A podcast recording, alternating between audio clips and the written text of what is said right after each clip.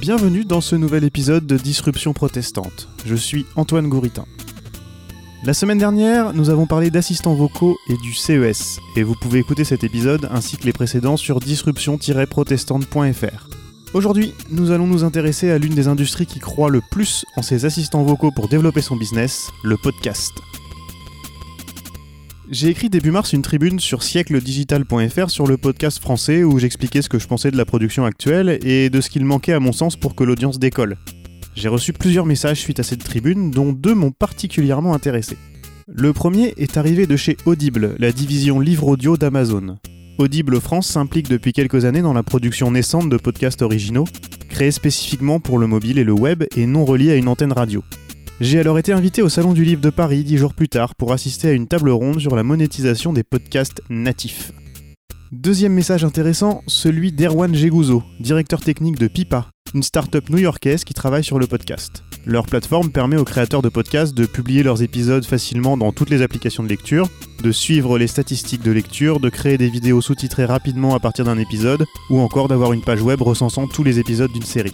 Par exemple, si vous allez sur disruption-protestante.fr, vous arriverez sur une page générée et hébergée par Pipa.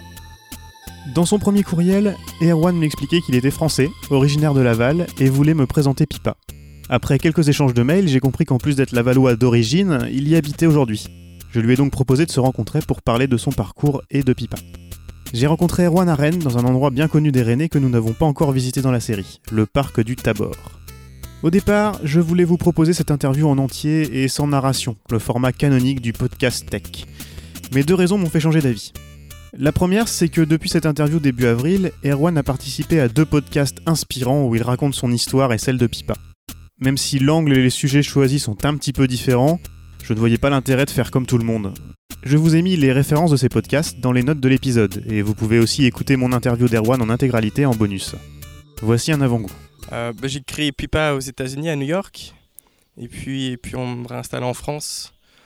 Au mois d'octobre, j'ai commencé à regarder ce qui se faisait sur le marché, euh, pour voir euh, quels étaient les podcasts disponibles, les acteurs, en me disant que peut-être il y avait quelque chose à faire, parce que je connaissais pas. Enfin, j'ai pas habité en France depuis ces dix dernières années, donc même si je parle français sans accent, j'ai presque aucune référence culturelle, ou enfin, des fois, c'est très étrange.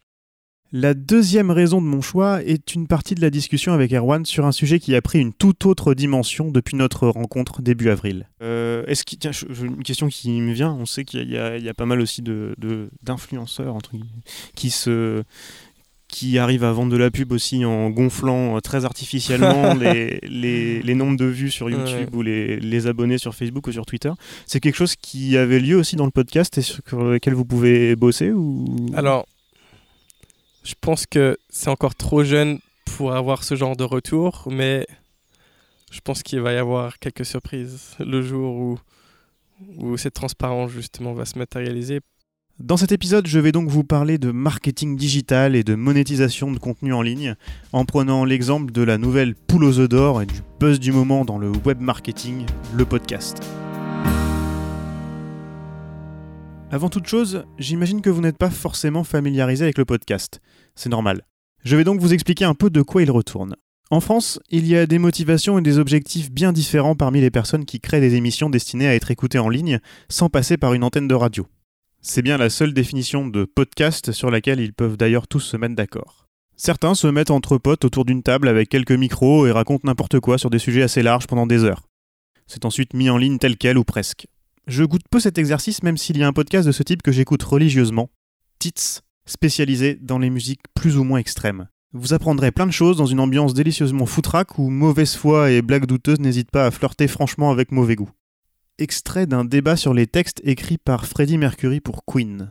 Et il y a un côté, voilà, enfance, il faut voir ça avec son âme d'enfant. Moi, je dirais enfant et aussi un petit peu raciste et un petit peu méprisant parce que tu parlais de Mustapha, hein, Ibrahim. C'était ses chats. Alors, je, te donne les premières phrases de Mustapha. Euh, ils, disent les paroles consistaient à un son arabisé. Alors, je te donne les paroles. Mustafa Ibrahim. Mustafa Ibrahim. Ibrahim hala, hala, hala, We'll play, we'll play for you. Ben salam alaikum. Alaikum salam. Et le reste, dit Ishnach Ibrahim, Rabla Stream, ça, ça n'existe pas. Non, mais il parle de ses chats. Ce n'est pas des mots d'arabe. C'est une autre époque. Excuse-moi, hein, quand ça, ah, c'est quand même l'époque où Sardou chantait le temps béni des colonies, c'est pareil, il y a à dire. D'un autre côté, il y a toute une frange de personnes qui font des interviews sur des sujets souvent de niche. Par exemple, Ludologique, j'aime bien, qui explore le jeu sous toutes ses facettes. Ce format interview rapide et facile à produire sert souvent de produit d'appel marketing pour des consultants, ou tout simplement pour se faire connaître auprès d'un plus grand public et faire prendre de la valeur à sa marque personnelle, pour reprendre un terme très Startup Nation.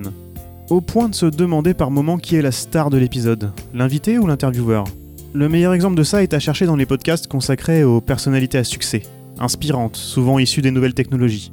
Tous ces podcasts se ressemblent avec les mêmes invités, les mêmes angles, les mêmes questions et les mêmes citations inspirantes. Voici quelques titres d'épisodes euh, piochés de ci de là dans différents podcasts et à peu près interchangeables. Cocher les cases du succès. Si t'as envie, c'est la seule chose qui compte. Les cheat codes de la vie. Se poser des objectifs inatteignables et les dépasser. L'ancien cancre devenu Vici qui va vous apprendre à maîtriser votre vie. Scorer ses leads pour booster son activation. Le but, c'est d'être légendaire. Je m'arrête là Avouez que c'est un exercice assez drôle, non?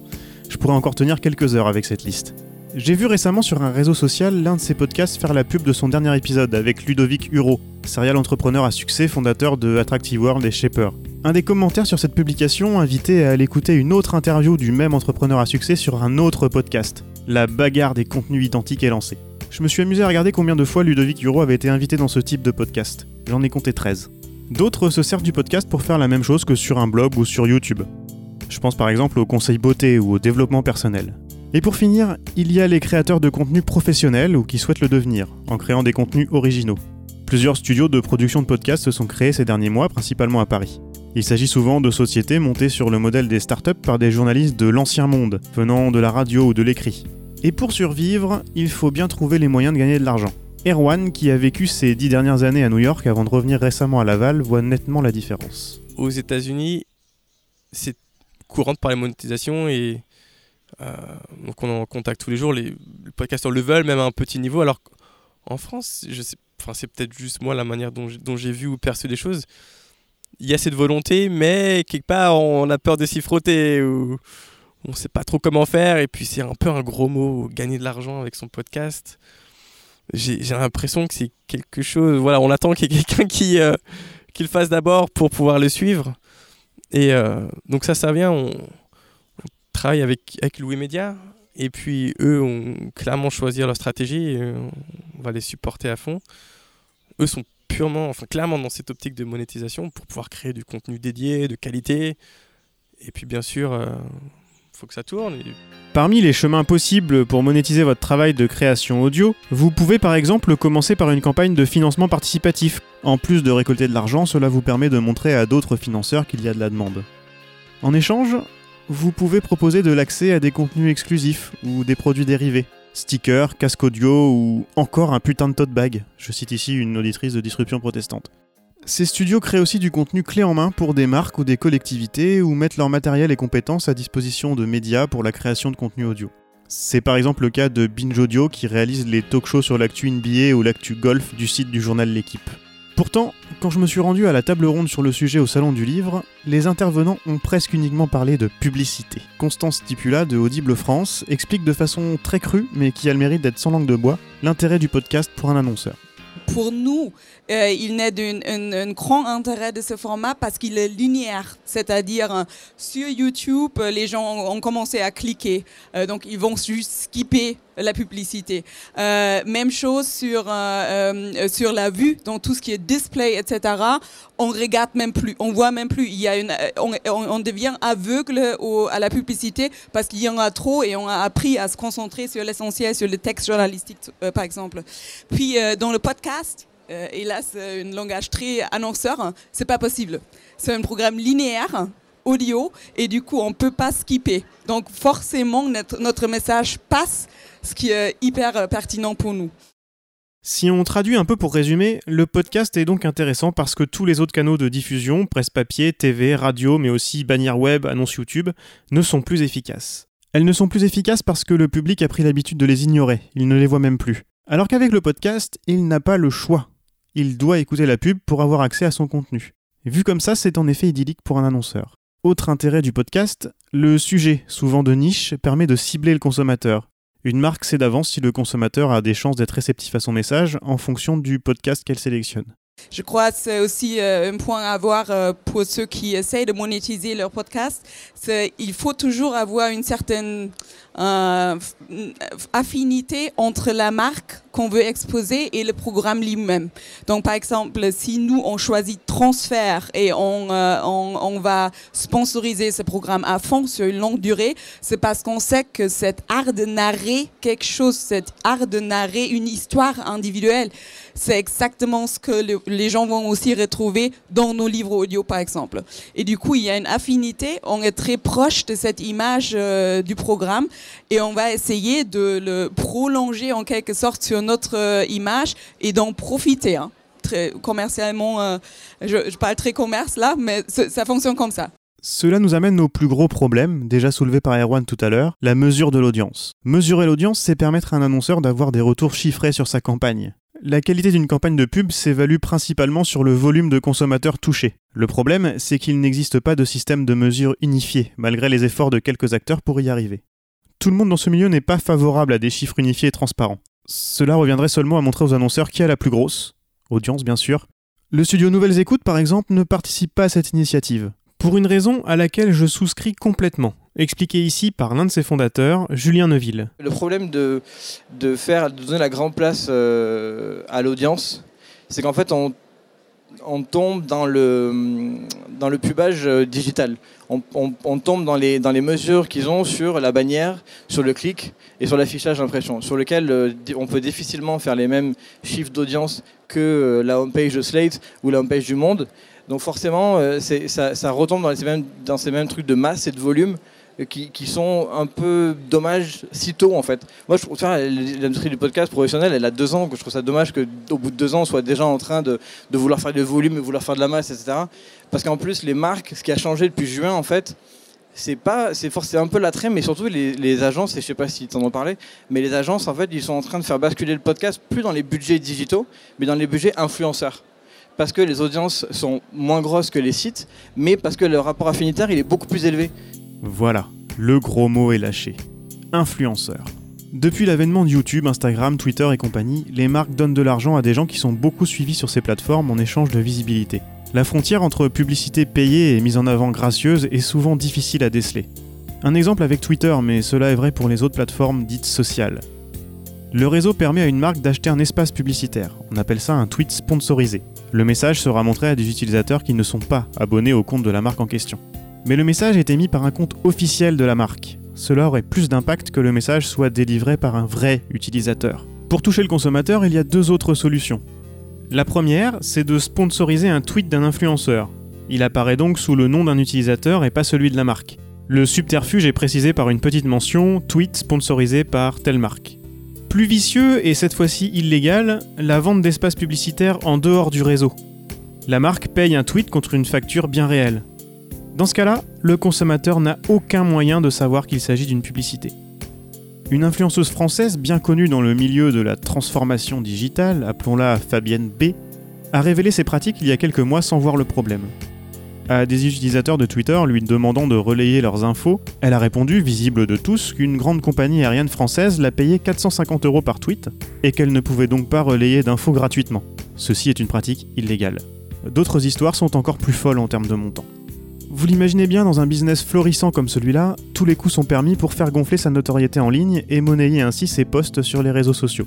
La plus connue, payer des fermes à clics au Bangladesh ou tout autre pays en développement. Des ouvriers sont payés pour utiliser des faux comptes Twitter et suivre ou relayer les infos du client en fonction du contrat. Les chiffres de followers, de retweets, tout ce que vous voulez, sont donc gonflés artificiellement.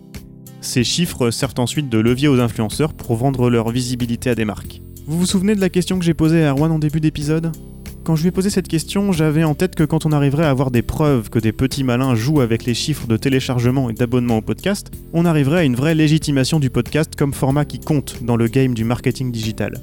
Nous sommes tombés peu de temps après l'interview sur un article du 15 février que je vous ai mis dans les notes de l'épisode. Kevin Goldberg du site Discover Pods. Il montrait chiffre à l'appui comment un studio de podcast américain avait vraisemblablement triché sur le nombre d'abonnés sur Apple Podcast. Il faut savoir qu'Apple Podcast est l'application la plus utilisée. La façon la plus simple de se faire connaître est d'apparaître dans le classement de cette application. Le classement est concocté par un algorithme d'Apple assez obscur mais dont la principale composante n'est pas le nombre d'écoutes, mais le nombre de nouveaux abonnés sur les 7 derniers jours. La démonstration de Goldberg est très convaincante.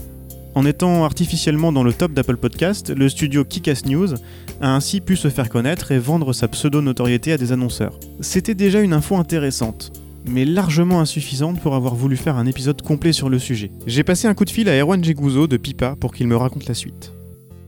En fait, alors tu, sais bien, sur, sur Pipa, on utilise ce petit service qui s'appelle Intercom, qui nous permet de rentrer en contact avec des prospects et puis aussi d'avoir une conversation engagée avec, avec nos clients. Et donc tous les jours, hein, on, le contacte.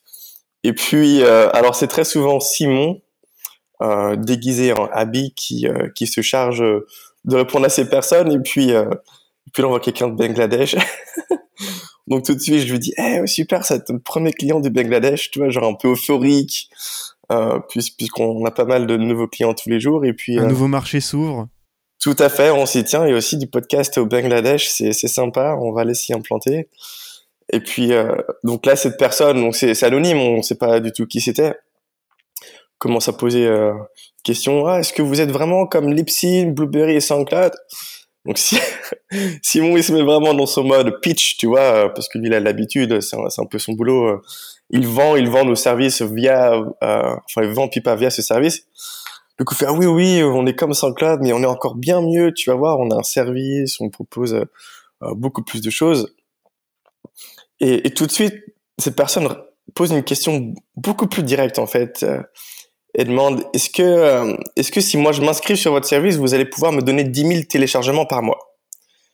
Donc la question était bizarre puisque nous, la limite en fait euh, qu'on impose, c'est pour, pour, pour ce plan payant qu'on a, c'est au-delà de 10 000 téléchargements, bah faut payer un petit peu plus. Et donc je pensais qu'il y avait un malentendu en fait dans sa question puisque lui pensait qu'on lui donnait 10 000 téléchargements alors que nous on limitait. Enfin bref. Du coup, du coup, ça nous a un petit peu mis euh, sur le qui-vive et très vite on s'est rendu compte que cette personne de Bangladesh n'a pas de podcast mais propose ses services un petit peu comme une agence qui, euh, moyennant euh, un paiement, peut peut faire gonfler les stats.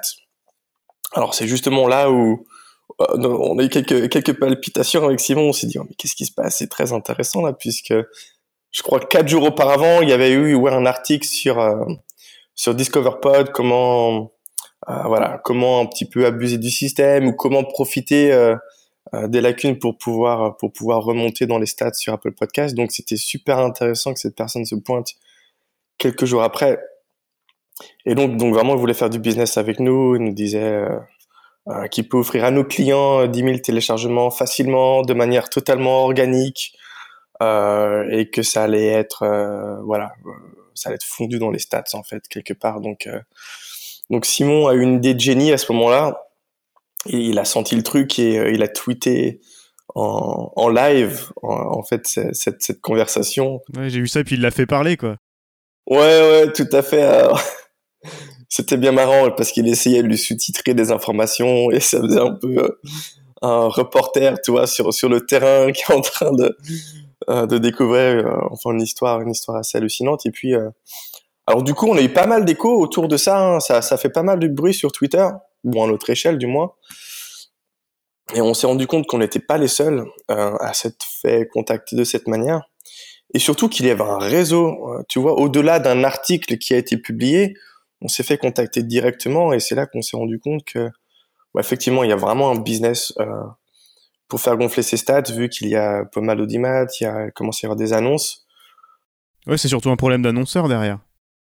Oui, alors c'est une histoire de confiance hein, puisque puisque si c'est facile à ce point de pouvoir euh, fausser les statistiques d'écoute, euh, c'est très clairement abusé déjà et ça le sera encore plus donc il va falloir mettre un petit peu le paquet pour, pour pouvoir euh, s'assurer que ces écoutes sont de véritables écoutes.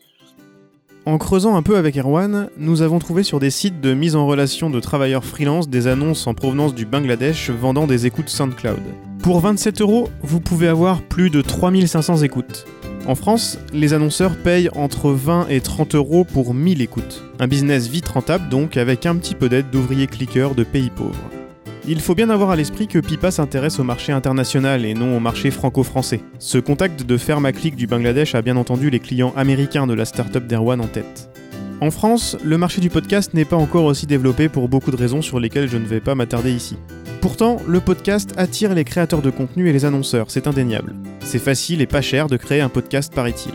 On entend même partout que cette facilité d'accès va libérer la créativité, mais j'ai peur que ce ne soit pas le cas, au contraire. Et cela me ramène au marketing digital. Les premières success stories de podcasts français très écoutés et qui attirent les annonceurs sont à chercher dans le développement personnel, la beauté et les interviews inspirantes tech. Il se crée donc des dizaines de podcasts identiques sur ces thématiques, quitte à servir la soupe à des gens peu scrupuleux présentés comme des modèles. Je vous renvoie par exemple au personnage fascinant de Oussama Hamar. J'allais dire escroc, mais je vous laisse juger par vous-même. L'entrepreneuriat a un grand problème, c'est que tout ce qu'on lit dans la presse est faux. et, et, pour une raison toute bête, c'est que ce qu'on lit dans la presse, c'est le storytelling des entrepreneurs. Que la première qualité d'un entrepreneur, c'est de bien savoir raconter des histoires, et que aucun entrepreneur ne parlera jamais de ses cadavres. Et tous les entrepreneurs ont des cadavres. Et toi, est-ce que tu parlerais de tes cadavres? Moi, je parle jamais en public de mes cadavres, mais je parlerai en privé de mes cadavres. Mais j'en ai plein, et on en a tous. Oussama a de plus en plus de problèmes avec la justice pour ces fameux cadavres. Il a notamment pris 4 mois avec sursis le 14 juin dernier au tribunal correctionnel de Nanterre. Il professe à tour de bras ses théories inspirantes pour des jeunes entrepreneurs, en conférence, sur YouTube ou en podcast. Comme sur YouTube ou sur les blogs précédemment, on ne parle même plus de produire des interviews ou des reportages, mais de créer du contenu. Tout le monde est créateur de contenu. Comme tout le contenu sans saveur de dizaines de blogs semblables, ou le contenu de chaînes YouTube interchangeables. D'ailleurs, quand des blogueurs et des YouTubeurs se mettent au podcast, ils vantent leur nouveau format. Ces nouveaux formats de contenu faciles à consommer qui ne font pas trop réfléchir sont parfaits pour la publicité car la masse d'audience est déjà là. Vous trouverez même des sites américains qui vous expliquent de façon très concrète comment avoir un podcast qui marche et vous fait gagner de l'argent. Par exemple, il faut publier trois fois par semaine, trouver des titres putaclic comme on dit, inviter des personnes avec le plus de followers possible sur les réseaux sociaux qui pourront donc vous faire connaître en partageant leur épisode, proposer des clips de promo gratuits à des marques en échange du relais sur leurs réseaux sociaux, etc. Bon, par contre, il n'est jamais fait mention de stratégie éditoriale, évidemment. Mais comme sur les blogs ou sur YouTube avant le podcast, d'où vont venir les vraies innovations dans la création audio et les discours critiques face aux besoins de toujours plus de quantité? Dans les médias traditionnels, un journal papier par exemple, l'impossibilité de mesurer le temps passé sur chaque article mettait en place ce que David Karp, professeur à l'Université de Washington, appelle l'inefficacité positive. En ne sachant pas ce qui fait le plus vendre de papier ou de publicité, les journaux pouvaient donner de la place à des histoires plus confidentielles, plus complexes ou plus importantes pour la société. À l'heure de la mesure précise de chaque clic et de la publicité ciblée, c'est impossible. On dirait bien que certains acteurs du podcast partent du principe qu'il faut d'abord la quantité, l'audience de masse, et que la quantité entraînerait alors la qualité. J'ai plutôt l'impression que c'est la qualité qui entraînera la quantité et non l'inverse. Une preuve La plus belle success story du podcast américain s'appelle Gimlet Media. Leurs productions sont uniquement des choses de grande qualité qui demandent des équipes importantes et des temps de production très longs, en partant souvent de concepts encore jamais entendus. Pour l'instant, en France, beaucoup se regardent et créent plus ou moins la même chose pour faire de l'audience auprès des habitués des podcasts sans prendre trop de risques. Bien sûr, certains studios nouvellement créés, comme Binge Audio, Nouvelles Écoutes ou Louis Media, essayent de nouvelles choses entre deux podcasts calqués sur la concurrence ou copier-coller des États-Unis. Et à mon avis, il y a de quoi être très optimiste. Sans surprise, c'est quand même Radio France, avec son expérience et ses moyens bien plus importants, qui me semble le plus proche de produire la série qui parlera, au-delà de ce cercle, de plus en plus large certes, des amateurs de podcasts. Cette série attendue comme le Messie qui permettra une réelle démocratisation de l'audio auprès du grand public devrait donc arriver.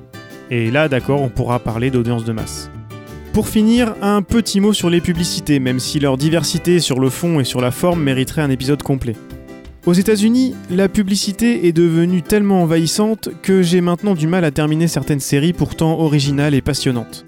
Bon à garder en tête quand les studios français jurent aujourd'hui qu'ils feront attention à ne pas en mettre partout quand le marché grossira. La plupart des pubs dans les podcasts français sont lus par les animateurs des émissions pour vendre des matelas ou des parfums.